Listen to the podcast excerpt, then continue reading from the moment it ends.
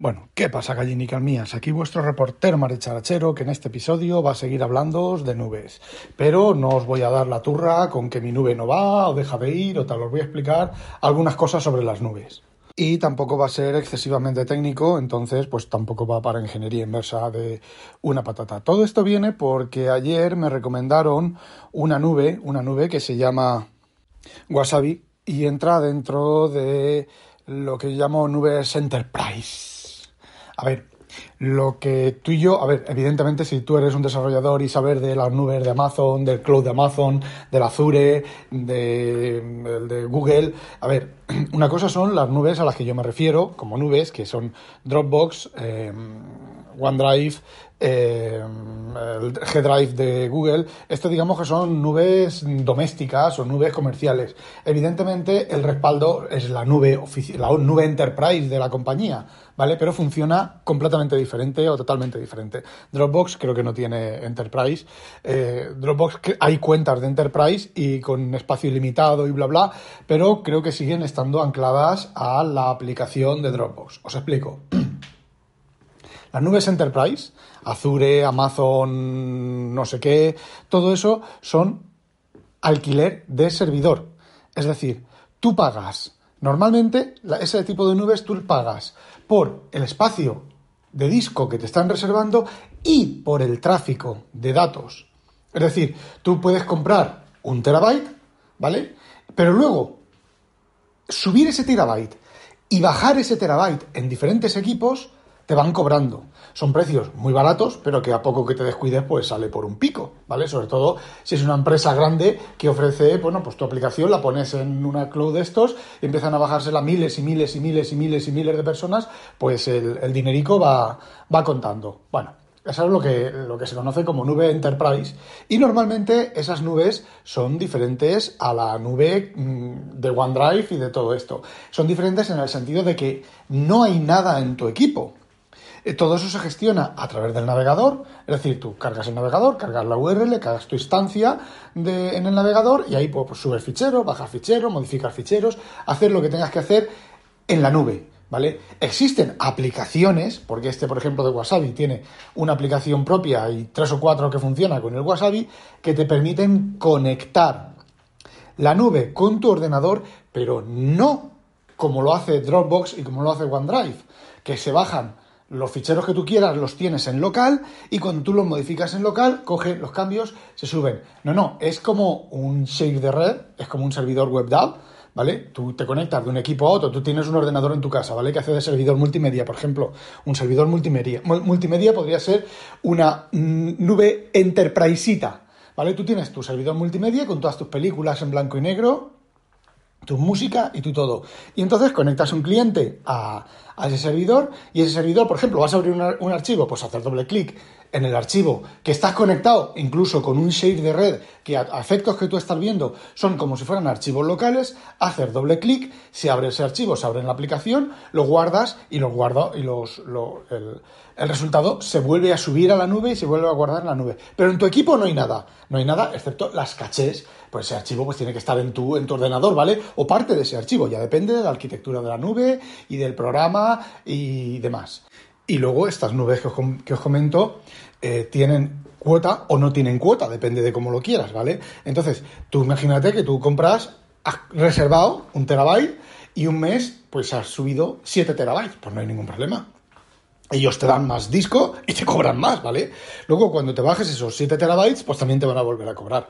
Es baratillo, como ya he dicho antes, pero bueno, termina, termina, puede terminar siendo un pico. Entonces, el Wasabi este no es más que una nube de ese tipo, lo que pasa que es bastante más barata. ¿Por qué? No te cobran, a ver, tú coges y reservas, quiero un terabyte, ¿vale? Y ellos pagas 6 dólares al mes por el terabyte. Bien. Y mientras subas, según he entendido bien, subir hasta el terabyte no te cuesta dinero. Pero claro, subir una vez.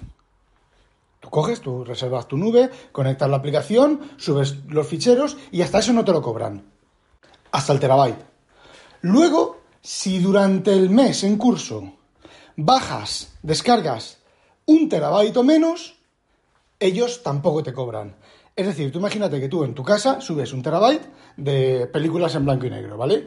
Y luego le das la conexión a la la permites a cuatro amigos que se bajen tus películas en blanco y negro, ¿vale? Entonces, esos cuatro amigos, mientras esos cuatro amigos, la suma de esos cuatro amigos no se bajen el terabyte, a ti no te cobran nada.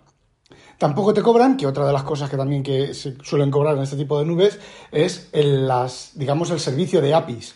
Es decir, tú tienes una aplicación de terceros que se conecta a esta nube y cada vez que esta aplicación de terceros le haga una petición a la nube, te cobran un poquito. ¿Vale? microcéntimos, pero microcéntimo a microcéntimo mmm, se hace pasta, ¿vale? Se te terminan cobrándote pasta. Bueno, pues esta, esta nube tampoco te cobra.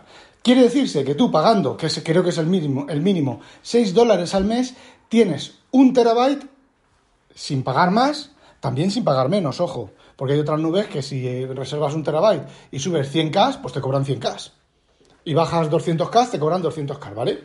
Entonces, eh, está bastante bien este tipo de nube por esa, por esa, esa modalidad, ¿vale? Porque solamente te, te, cobran en caso de que pases de un terabyte puedes reservar 100 terabytes, 200 terabytes. Ahí la, en el listado de precios aparecen, bueno, montones de opciones. Evidentemente, esto es, yo como ya os he dicho, es Enterprise, ¿vale? Para grandes cuentas y demás, pero tú también lo puedes hacer. Tus 6, tus seis dolarines más el IVA y, y ahí tienes tu nube, ¿vale? En principio, no está mal. Ojo, en principio no está mal porque la subida hasta llenar el terabyte, la primera subida de un fichero es gratis. ¿vale? Luego, las demás subidas de ese fichero, tú imagínate que reemplazas el fichero, ¿vale? Sobreescribes el fichero, ¿vale? Pues te cobran por borrado de fichero y te cobran por sobreescritura de fichero. No es que te cobren porque borres el fichero, te cobran por la transferencia de datos. ¿Qué es lo que ocurre? Que si tú en un mes, como ya he dicho, tu tráfico total de todos tus ordenadores es inferior a un terabyte, que en mi caso lo es, ¿vale? Pues eh, no te cobran más de los 6 dólares. Luego, si no, si empiezan a cobrarte, y te, lo que te cobran eh, por, por, megabyte o por gigabyte, no me acuerdo cuánto es, una pequeña cantidad que es inferior, ellos dicen que es inferior a lo que te cobran otras plataformas, ¿vale? Venía una, una tabla con, con Azure, con la de Amazon y la F2 de Amazon creo que es, y no sé qué más y no sé qué más. Bueno, vale, es cuestión de, de mirar precios. Pero claro, yo, a mí, esa nube para mi servicio no me sirve porque lo, que yo quiero son los ficheros en local y los cambios se me sincronicen a la nube. Esa nube podría ser como una especie como lo que yo quiero es una especie como de copia de seguridad. A ver, sí, podría tener, fijaos, podría tener los equipos en local en cada ordenador de los que tengo, todos los, todos los ficheros que yo quiero, ¿vale? Tener. Y luego, cuando haga un cambio, tener un programa que le da un botoncito y se sincronicen los cambios manualmente, ¿vale? Eso, eso, esa, esa nube me serviría para eso, ¿vale? Pero es que para eso ya tengo un, Synology, un NAS de Synology con un terabyte de caché, no un gigabyte, perdón, no un terabyte, calla, con un, un disco de un terabyte, dos discos en, en dual, en RAID de, de caché, de SSD, de los ultra más rápidos que había cuando al momento que me costaron un ojo de la cara, y 14 terabytes de disco, de los cuales he ocupado 5 o 6 terabytes solamente. ¿Cuál es la diferencia? Pues la diferencia sería que yo necesitaría RSync, necesitaría Free File Sync, que tiene una línea, una utilidad de línea de comandos, ¿vale? Para hacer la sincronización y, bueno, y no tendría ficheros en local. Bueno, podría acceder a través del servidor WebDAV, a través de un share de red, si estoy fuera de casa mediante VPN y si estoy dentro de casa con el share de red, o el WebDAV, que por cierto lo tengo abierto, el WebDAV, para eh, la sincronización de DevonSync con... Eh, hacia afuera, pero claro, solamente la cuenta de DevonThink con la clave de DevonThink y con ah, cuatro, intentos, cuatro intentos de entrar sin y falla la password, eh, IP bloqueada de por vida. Y tengo cerrada Asia, China, bueno, tengo cerrado todo el mundo menos Holanda y España. Con lo cual, eh, cualquier intento de hacer login de fuera de Holanda y de fuera de España es bloqueado automáticamente. Y luego desde España y desde Holanda al cuarto intento esa se bloquea eh, definitivamente. Yo os, os, digo que la contraseña no es 1, 2, 3, 4, 5, 6, ¿vale? Eh, bueno, pues utilizar, abrir, crearme otra cuenta de WebDAV para, eh, conectarme por WebDAV. A ver, macOS soporta WebDAV, eh, Windows soporta WebDAV. De hecho, hubo una temporada que tuve una conexión de WebDAV al NAS, a la, mi carpeta de, al equivalente que tengo yo en la nube del NAS, en el NAS, y lo tenía y a ver, no ocupaba, no tardaba, porque los sharers de red en Windows, si no está disponible el, dispositivo cuando arrancas, tarda un montón arrancar Windows. Pero los de WebDAV, hasta que no haces doble clic, no se establece la conexión. Y lo he tenido mucho tiempo así. ¿Cuál es el inconveniente? Que yo quiero tener los ficheros en local. ¿Por qué? Pues muy sencillo. Si yo edito un fichero, a ver, vamos a ver. Yo eh, tengo un share de red que puede ser, sin ningún tipo de problema, puede ser una nube de estas con la aplicación de la nube de estas que te dicen que te conecta como si fuera un recurso de red en, remoto en la aplicación, con la aplicación que te ponen en el Finder y en el explorador de Windows y todo eso, ¿vale?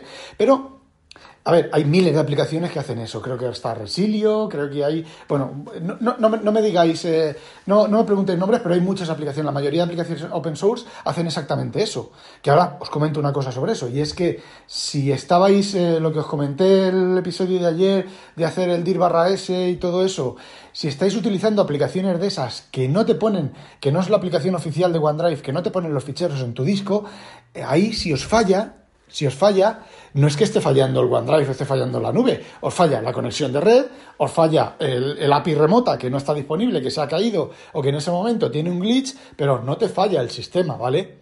Eh, si, ahora viene el problema, ¿vale? Entonces, si estás a medio hacer un fichero, a medio de editar un fichero online, directamente online, que tú te vas a, a esa conexión, hacer doble clic sobre el fichero, ¿vale? piticosdeboina.doc y pones, hola mamá, hoy he fabricado 400 piticos de boina guardar. Y en ese momento hay un problema de red. Aquí no es problema de que los archivos, tal, tal, no, hay un problema de red, ¿vale? Ese fichero no sabes si se ha guardado, si no se ha guardado, eh, vuelves a darle a guardar otra vez y no sabes si se ha subido bien, a lo mejor te dice que se ha guardado pero no se ha guardado, eh, ese tipo de problemas te toca guardar como, guardar, guardarlo en local y luego acordarte de subirlo, etcétera, etcétera, etcétera. Que a ver, es exactamente lo mismo que pasa cuando la nube te falla, pero cuando te falla la nube de Dropbox, de OneDrive o del que sea, no te dice que ese es el problema, porque si te dice que ese es el problema, te esperas un poquito, dejas el ordenador encendido un poquito y al final termina sincronizándose que lo que está haciendo el software es subir tu fichero. A ver, puedes, entonces, fijaos, puedes utilizar, tener tus ficheros locales, tu grupo de ficheros locales en tu ordenador que son locales, ¿vale? Que no tienen nada que ver con la nube. Luego tienes el respaldo de la nube, que cuando tú has terminado de hacer ficheros, o periódicamente, una vez cada 5 minutos, cada 10 minutos, se arranca un proceso de sincronización, ¿vale? Y aquí ya te vale rsync, cualquier tipo de aplicación de cualquier, de cualquier cosa de esa, el free, el free File Sync, y que te suba los cambios. A ver, esto solo vale o si eres tú el único que está cambiando ese fichero, ¿vale? Bueno, pues esa sería una opción. Y ahora me diréis, las nubes P2P, ¿vale? Las nubes P2P, aquel que se haya emocionado con eso, es una soberana gilipollez. Es una gilipollez. La única ventaja de la nube P2P es que te vas a bajar el fichero del servidor más cercano a donde tú estés. Bueno, más cercano dependiendo de la información de IP, de rangos de IPs y de localización, geolocalización y tal. Que lo mismo te toca un router espejo que está la conchinchina y te piensas que te estás bajando. No, no, te piensas no. Resulta que estás, eh, tienes, eh, yo tengo el NAS aquí y estoy en la puerta de la calle. Y a lo mejor mi bajada de fichero por P2P está pasando por China, por Corea, por Japón y por un servidor de la NSA. ¿Por qué? Por la ruta de, los, de las IPs y de las cosas, ¿vale? Entonces, teóricamente, la, única ventaja de las P2P es eh, esa, porque las redes P2P necesitan un servidor. A ver, no es que necesiten un servidor que diga, no, este es el servidor raíz, no, necesita que el archivo esté disponible en algún lugar, al menos si hay varios lugares que esté disponible completo. ¿vale? Pero, mm, ¿cómo os diría yo? Entonces, ¿qué haces? Te montas en el NAS, te montas una nube de estar de P2P, que no me acuerdo cómo se llama, que hay una, no me acuerdo cómo se llama, ¿vale? Una nube de P2P y lo tienes en el servidor, pues exactamente igual que una nube normal sin P2P, ¿vale? Porque sí, puedes a lo mejor tener el portátil encendido en tu, en tu, eh, estar en, el ordenador de escritorio, el portátil encendido al lado, o estar al, lado en, el, portátil y tener el escritorio al lado y el fichero está también en el escritorio y la P2P se lo baja del escritorio en lugar del, del NAS. Bueno, vale. Bueno, y si resulta que ese escritorio eh, ha perdido la conexión con el NAS, o ha habido un momento en el cual ha perdido la conexión en el NAS, que ahora vamos sobre eso, y el fichero que tiene local no es el del servidor que tú subiste cuando estabas en el trabajo, y te baja una versión anterior del fichero. Porque ahora vamos a otra cosa, que es aquí. Aquí es donde está todo el, el intríngulis y aquí es donde está toda la magia, entre comillas, de todas las nubes. Las nubes, cuando los programas de sincronización, ya sean de estos de que suben, que sincronizan entre una carpeta y otra cuando tú le das al botón, o periódicamente o lo que sea, y las nubes de OneDrive y todo esto, ¿vale? Lo que, lo que ocurre es que eh, tienen que mirar los cambios de los ficheros. Cuando tú tienes muy poquitos ficheros, no pasa nada porque tarda 10 segundos, 15 segundos, ¿vale? Pero cuando tienes miles de ficheros, tiene, el sistema tiene que conectarse al servidor, ¿vale? Obtener la lista de ficheros del servidor, que vamos a suponer que son medianamente, quien lo hace medianamente inteligente y tiene ya un catálogo preparado, que parece ser que OneDrive no son así de inteligentes, ¿vale? Y tiene un catálogo que se baja el catálogo comprimido de los, de los ficheros que hay remotos. Luego tienes que recorrer los ficheros locales, ver las diferencias y subir, construirte una estructura de lo que tienes que subir y luego subir lo que tienes que subir y bajar lo que tienes que bajar y mergear lo que tienes que mergear, ¿vale? no es fácil, no es nada fácil. Si son pocos segundos, eso se hace en un peo, en un momento. O sea, son pocos segundos, no, si son pocos ficheros, pues ficheros son 10.000, 20.000, 30.000 ficheros, ¿vale? Si son muchos ficheros, eso tarda mucho tiempo, bastante tiempo. Pueden ser incluso minutos, que es lo que hace el OneDrive. Lo que ocurre, lo que ocurre, que aquí está el truco del almendruco, que se trata de interceptar el sistema de ficheros. Eh, Windows lo tiene, macOS creo que lo tiene y Linux espero que lo tenga. Que tú te suscribes a los eventos del sistema de ficheros. Esto, ya lo he, contado en algún otro momento. Tú te suscribes al sistema de, ficheros y entonces el programa OneDrive, que OneDrive creo que no lo hace, por lo menos en macOS no lo hace. en, oye, en macOS, en macOS y en Windows. Solo lo hacen en la Surface. La Surface, la sincronización sí que es eh, prácticamente inmediata, pero en el, en el BTO, por ejemplo, no. Bueno, te suscribes al sistema de ficheros y monitorizas el sistema de ficheros local. Y ante cada cambio te vas anotando el fichero pítico de boina.doc cambió en esta hora, en este momento, y te lo anotas en la lista. ¿Vale? Y cuando el sistema operativo libera el handle del, eh, del fichero, el fichero ha sido cerrado por la aplicación que lo habría abierto, entonces tú recorres tu árbol de cambios, le pides al sistema remoto si el fichero remoto ha cambiado, ¿vale? Si no ha cambiado desde la última vez, entonces coges y lo subes. Si ha cambiado, pues tendrás que bajártelo, hacer un merge Office hace eso, ¿vale? Los docs de Office de cuando están editados por varias personas, creo que lo hace así, eh, se hace un merge, o es capaz de hacer un merge. Otra cosa es que luego funcione bien o funcione mal. Eh, eh, Devon 5 en las anotaciones creo que también hace eso. Si tienes, si ha modificado el mismo PDF en dos sitios diferentes, cuando hace la sincronización te, te mergea, te mezcla las anotaciones. Creo. Antes lo hacía, mm, ahora no lo sé. Lo mismo ya ni lo hace eso tampoco. Bueno, pues ese es el truco de las nubes online. Porque los trucos de las nubes offline, como yo las llamo, que es? Que es que yo estoy trabajando con mi sistema de ficheros, con mis, carpetas locales y vale, ya he terminado. ¡Pum! Sincronizar. ¿Vale? Que es una opción, ojo, es una opción muy válida, pero lo tengo que dar yo a sincronizar. Que creo que es lo que hace Penny. Hola Penny.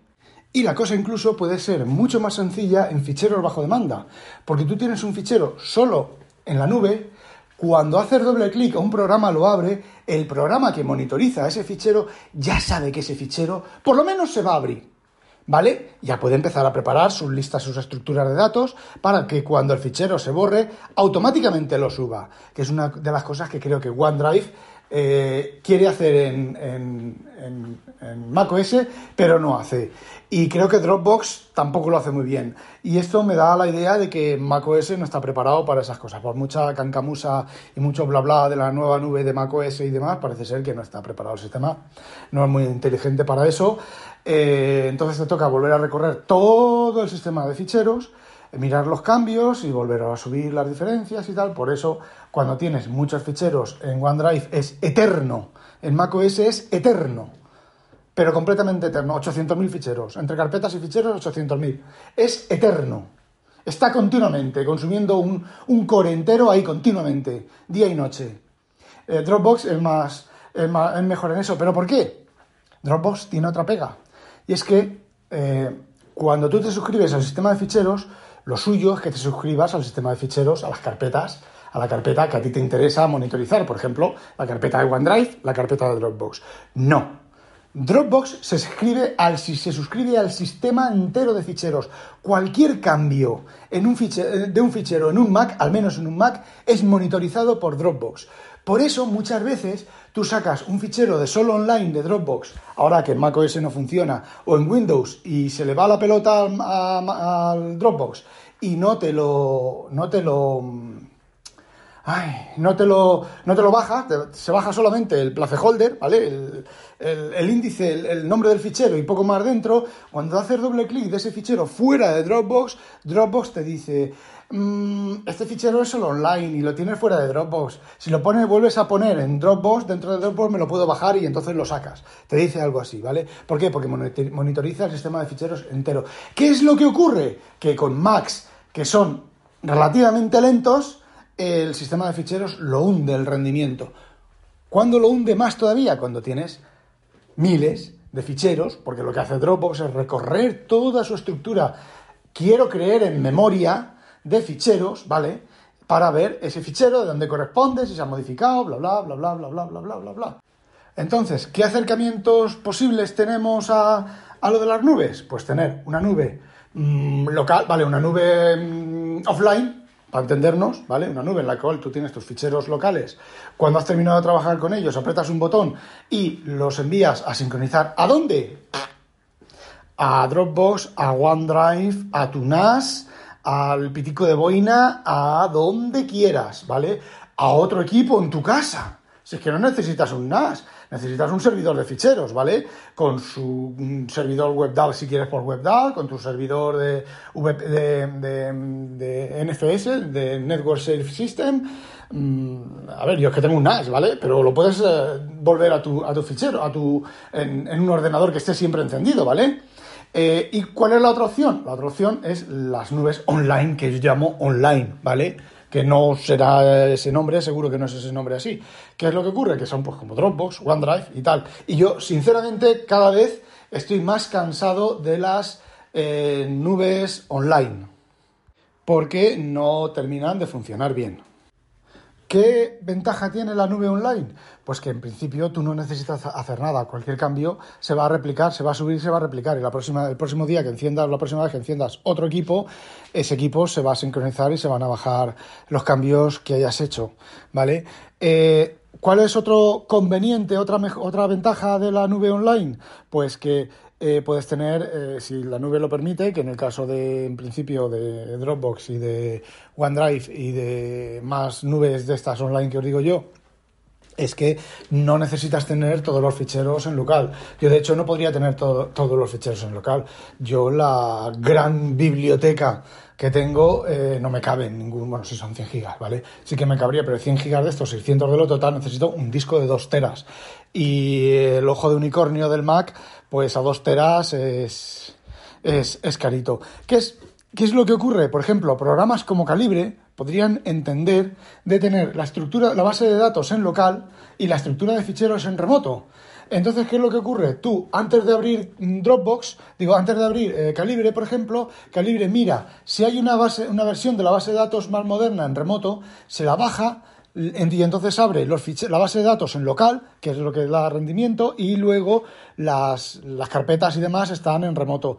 Eh, supongo que se podría hacer, por ejemplo, eso con, Dropbox, con Dropbox, joder, qué manía, con Calibre y con algunas otras aplicaciones, trucándolas un poquito con enlaces directos y demás. Pero ya vamos otra vez al sistema operativo a tener que tener montado un sistema de ficheros remoto que puede estar disponible, puede no estar disponible. Eh, ¿Cuáles son eh, las ventajas que os he dicho de la nube online? Son los inconvenientes de la nube offline. Que si tú no te cabe en tu disco eh, una serie de ficheros que, quiere, que no, no, te caben, pues los tienes que tener siempre en el sistema offline, en el sistema remoto, y buscar un fichero, bajarte un fichero y tal, bueno, pues puede ser un poquito grano en el culete. Ventaja de la nube offline, que eh, si tienes un fichero que no se ha subido o lo que sea, no se te corrompe. Sabes que en el último sitio que lo editaste, que es en el portátil tal, cuando estabas en el trabajo, pues eh, ahí sabes que el fichero está correcto porque está en local, no está en la nube. Solamente tienes que volver al trabajo. Cuando vuelvas al trabajo, volver a darle al botón de sincronizar manualmente o esperar que se dispare el evento. A ver, podrías es que vamos convirtiendo un offline en online. Podrías tener un monitor de sistema de ficheros que se puede hacer en Cesar, se hace en un PEO, ¿vale? Y que cuando se detecte un cambio de un fichero se dispare el programa, joder, qué idea, se dispare el programa de sincronización que te haga la sincronización. No solo eso, sino cuando veas que se ha cambiado el fichero, se dispara la sincronización de la carpeta donde se ha cambiado el fichero. Con lo cual, da igual que tengas offline 140.000 pentillones de trillones de ficheros que localmente en tu equipo cuando se detecte el, sistema que el programa que has hecho tú que se suscriba simplemente tiene que detectar el, cierre de un fichero modificado y lanzar la sincronización la sincronización, un programa externo, Free File Sync, ¿vale? R-Sync, lo que sea. La sincronización de la aplicación indicándole la carpeta a sincronizar, la carpeta local y la carpeta remota. Joder, qué idea. ¿Sabéis cuál es ese problema? Que eso lo puedo hacer en Windows, pero no lo puedo hacer en Mac porque no tengo ni puta idea de programar en Mac. Que por cierto es lo que usan, lo que lo más seguro usan estas aplicaciones que te permiten conectar OneDrive en Linux, por ejemplo.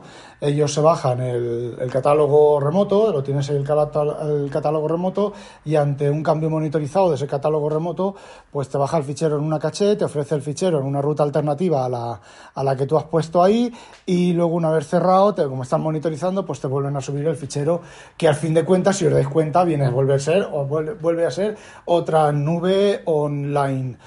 Esto que os acabo de contar lo tengo que yo madurar un poquitín, porque a lo mejor puede que sea la solución. Los ficheros, mm, no, incluso la búsqueda en ficheros remoto. Si es que es tan fácil como bajarte. Ah. No sé, bueno, estoy pensando en voz alta. Que, eso, que habéis asistido a Tormenta de Ideas en directo, a, Tormenta de Pajas Mentales, Tormenta de Paja Mental. Mm, eh, en directo. Bueno, madre mía, 27 minutos. Bueno, chicos, no olvidéis sospechosos habitualizaros. ¡A demonio!